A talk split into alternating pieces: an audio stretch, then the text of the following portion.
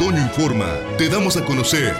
la Agenda de Colores. Chamacos, chamacas, chamaques, bienvenidos a este miércoles de Agenda de Colores, nuevamente con ustedes, su amigo Franco Montijo, y agradezco enormemente por este espacio de cada miércoles. Y el tema que traigo el día de hoy es un tema que muchos se sentirán identificados conmigo, porque resulta que el hablar de colectivos en su momento era un término que para mí era totalmente desconocido, ¿no? Uno conocía en ese momento en el que te estás apenas aperturando, saliendo del closet, aceptando, apenas sabías de lo que era la comunidad LGBT o la comunidad gay, ¿no? Como lo generalizan muchas veces. Y uno desconoce que, existen este tipo de grupos activistas formados por personas diversas que luchan por la causa social, que luchan por los derechos LGBT. En su momento yo desconocía que había agrupaciones, que había varias agrupaciones y, solamente había visto si acaso una, ¿no? Y esa una que a lo mejor por no conocer del todo o por no darme la oportunidad de conocer a qué se dedicaba o cuál era el fin de este colectivo, yo no me sentía como parte de o no me identificaba con su movimiento. Posteriormente decido abrirme paso por mí mismo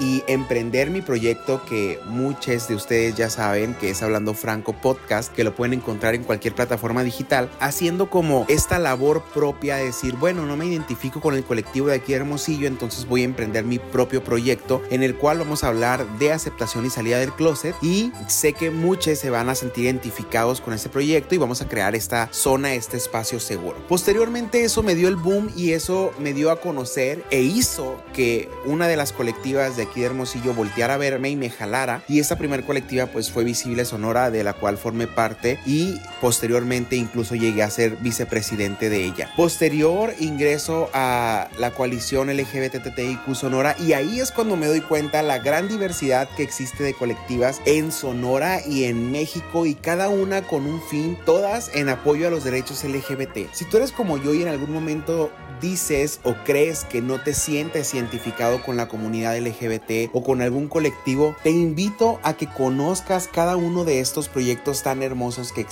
y yo sé que en alguno vas a encontrar tu espacio. Todos estos colectivos están formados por personas diversas comprometidos a la lucha por los derechos de la población LGBT. Les agradezco enormemente este espacio y nos vemos en la siguiente cápsula de Agenda de Colores.